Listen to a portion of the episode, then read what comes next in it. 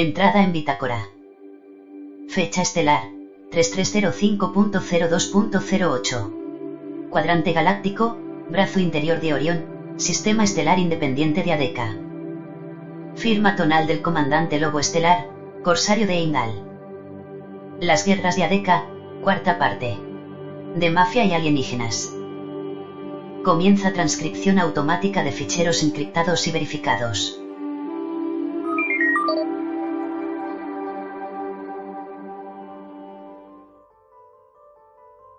Inteligencia me lo había advertido a pocas horas de tomar el puesto de avanzada en empresas Haberland. Se habían detectado movimientos entre los grupos armados controlados por la asociación criminal que regenta el sistema.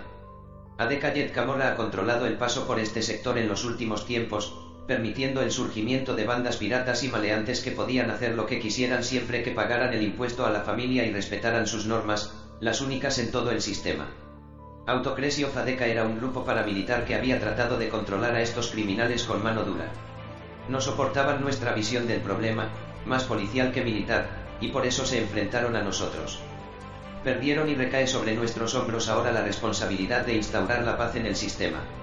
Los piratas han asaltado el largo trayecto hasta los planetas interiores continuamente, impidiendo que se establezca un normal abastecimiento de los productos más simples. Por supuesto que se podía adquirir prácticamente todo, pero a los precios y con las condiciones de la familia regente. Ahora esos mismos piratas, bien armados y con el deseo claro de no quedarse sin su pastel, han vuelto sus armas contra nosotros. No hay un ejército claro, sino que son los mismos grupúsculos criminales de antes pero siguiendo ahora órdenes coordinadas. Por un lado han desplegado fuerzas cerca de los planetas próximos a empresas Haberland, supuestamente para sacarnos de allí.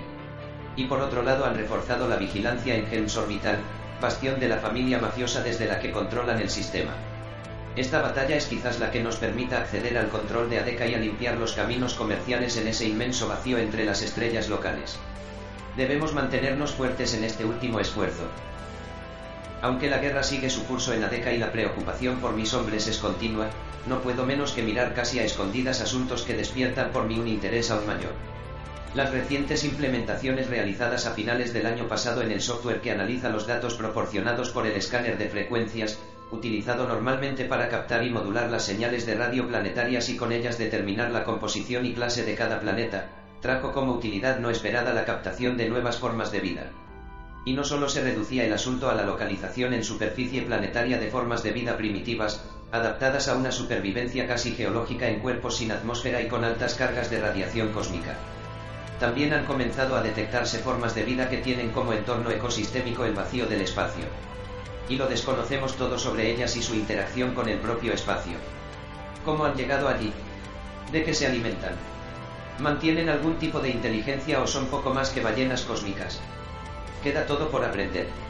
En este sentido me ha alegrado leer en prensa la iniciativa del Instituto de Biociencia Holloway, organismo que ha anunciado sus esfuerzos por crear un centro específicamente diseñado para la investigación exobiológica. El Dr. Roy Casimir, portavoz de la institución, dijo lo siguiente. El desarrollo del códex ha dado lugar a una serie de descubrimientos exobiológicos.